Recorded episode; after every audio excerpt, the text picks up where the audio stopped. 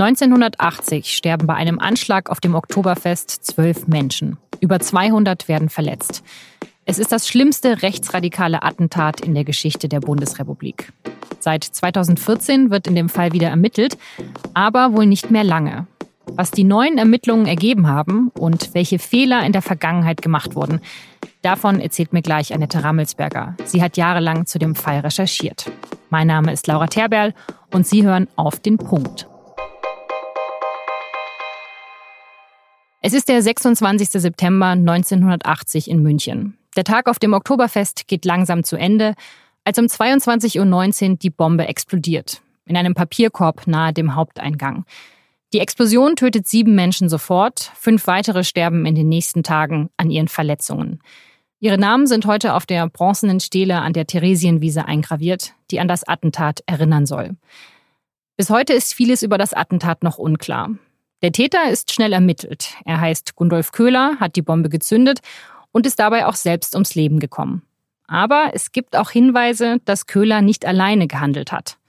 Beim Attentat ist er 21 Jahre alt. Die Ermittler wissen bald, dass über seinem Bett ein Bild von Adolf Hitler hing, dass er Waffen mochte. Aber vor allem, dass er Anhänger der rechtsradikalen Wehrsportgruppe Hoffmann war. Trotzdem geben sie sich schnell damit zufrieden, dass Köhler persönliche Probleme und nur deshalb die Bombe gelegt hatte. Ein Waffener? Ja. Rechtsradikal? Ja, auch das. Aber kein politisches Motiv. Er sei ein Einzeltäter. Erst im Dezember 2014 werden die Ermittlungen wieder aufgenommen. 34 Jahre nach der Tat, weil es wieder konkrete Hinweise auf mögliche Hintermänner des Attentates gibt. Es gab eine neue Zeugin. Eine Zeugin, die sagte, sie hätte bei einem Bekannten im Schrank am Morgen nach dem Attentat eine Pistole gefunden und außerdem Flugblätter, wo er und Freunde sich dazu bekannt haben, dieses Attentat begangen zu haben. Annette Rammelsberger ist Gerichtsreporterin der SZ und recherchiert seit Jahren zu dem Attentat die hatte so ein Liebesverhältnis zu diesem Mann und brauchte sehr, sehr lange, um sich davon zu verabschieden, zu befreien. Und durch die ganzen neuen Diskussionen über das Oktoberfest-Attentat hat die nochmal in ihre Erinnerungen geforscht und kam dann darauf. Es hat sich später als Verwechslung herausgestellt, aber da lief dann die Wiederaufnahme bereits. Und diese Zeugin kam eigentlich genau richtig. Denn kurz davor war es ja so, dass das Vertrauen der Bevölkerung in die Sicherheitsbehörden sich Richtung Nullpunkt bewegte. Es gab den Fall NSU. Eine rechtsradikale Mörderbande war wirklich 13 Jahre lang durch Deutschland gezogen und hatte Menschen ermordet und niemanden fiel auf, was da wohl dahinter steckte. Deswegen wollte die Bundesanwaltschaft natürlich auch so etwas wie Selbstvergewisserung, etwas wie Selbstreinigung praktizieren und sagen, wir gehen jetzt nochmal ran auch an dieses Attentat von 1980, denn immer wurden die Parallelen gezogen. Ihr habt damals nicht ordentlich hingeguckt, ihr habt damals nicht wissen wollen, was wirklich war und beim NSU auch nicht. Und das war jetzt der Anlass. Wir gehen jetzt nochmal wirklich allem nach. Aber Jahrzehnte später sind die Ermittlungen ja nicht gerade einfacher. Also was können die Ermittlungsbehörden denn jetzt tun, was sie damals nicht konnten? Sie haben ja so recht. Gibt es überhaupt noch eine Chance, nach jetzt 39 Jahren irgendetwas zu finden? Und man muss sagen, die Chance ist klein. Das wussten aber auch die Ermittler. Sie haben sich sehr bemüht. Sie haben 1008 Zeugen befragt. Nochmal, von vorn.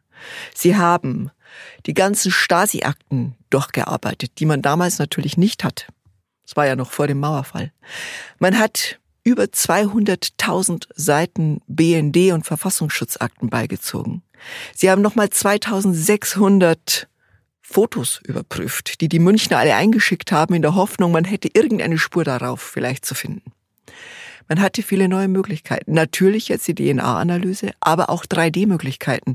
Im Keller des Bayerischen Landeskriminalamts, das die Ermittlungen übernommen hat, steht eine Zeitmaschine. Was heißt Zeitmaschine? Aus tausenden Daten wurde da ein 3D-Animationsmodell zusammengesetzt, das ein wie durch einen Zeittunnel zurückführt an den Ort der Explosion, genau an den Eingang des Oktoberfests, wie es damals war, mit dem Losstand, mit den Würstelständen, mit den Straßenbahnschienen, damals fuhr da noch eine Straßenbahn. Man sieht ganz genau, wie die Szenerie war und man sieht stilisiert auch alle Menschen, die sich im Umkreis der Bombe befunden haben. Zwei Minuten bevor sie explodierte. Also sieht man auch die Gesichter der Opfer, also der Menschen, die nachher zu Tode gekommen sind? Nein, die sind nur als Figuren präsent, aber man sieht genau, wo sie standen. Sie haben alle Nummern, damit man die Sichtachsen genau berechnen kann, damit man Zeugenaussagen überprüfen kann. Und das Unheimliche ist, über einem Papierkorb direkt neben dem Taxistand steht ein Mann, der einzige, der gebeugt ist. Und er hat seine Hände im Papierkorb und lädt da eine schwere Last ab. Er trägt die Nummer 447 und es ist Gundolf Köhler, der Mann, der die Bombe gelegt hat. Weiß man jetzt, ob es noch mehr Hintermänner gab, ob da eine größere Organisation dahinter gesteckt hat? Wissen Sie, das Problem ist, man hat 1997 das Wichtigste vernichtet, was man hatte. Die ganzen Asservate. Die Reste von Fingern, die Reste von 48 Zigarettenkippen, die im Auto von Gundolf Köhler gefunden worden sind.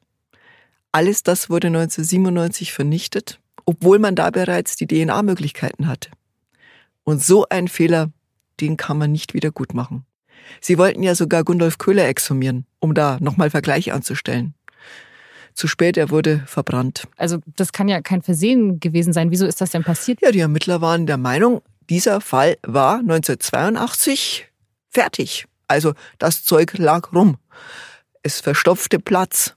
Und dann sagte man, ja, 15 Jahre danach, also nach Einstellung der Ermittlungen, kann man doch darauf verzichten.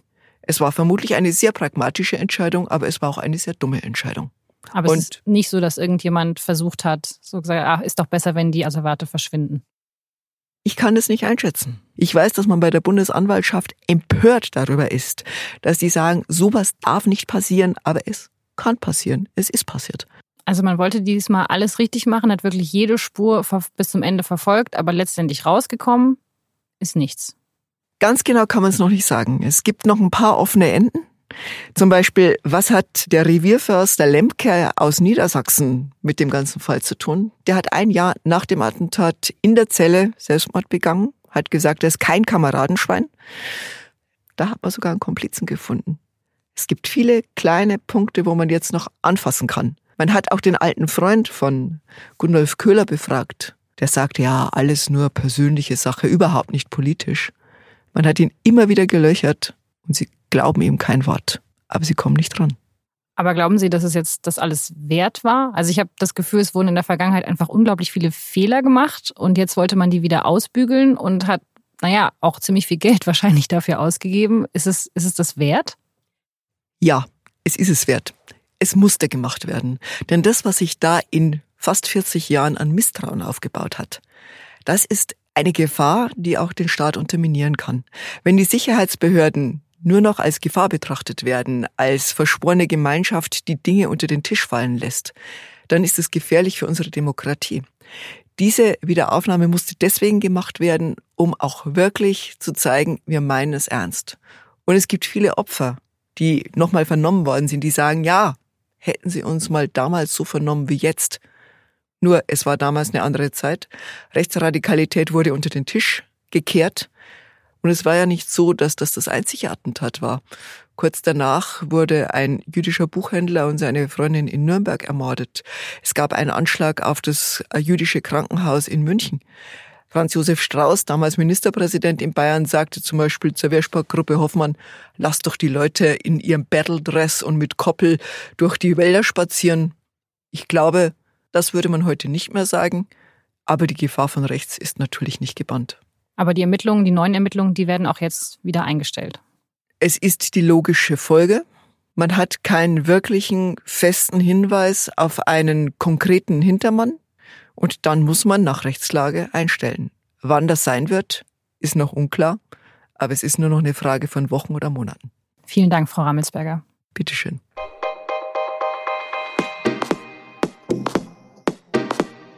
Das war auf den Punkt. Redaktionsschluss für diese Folge war ausnahmsweise schon am Donnerstag um 16 Uhr, weil wir an diesem Freitag eine interne Klausur haben. Wir wollen die SZ-Podcasts in Zukunft ja noch besser machen. Vielen Dank an dieser Stelle auch nochmal an alle unsere Hörer, die bei unserer Umfrage mitgemacht haben. Deswegen gibt es an dieser Stelle auch keine drei Nachrichten des Tages. Die gibt es dann wieder am Montag in der nächsten Folge von Auf den Punkt. Bis dahin, danke fürs Zuhören.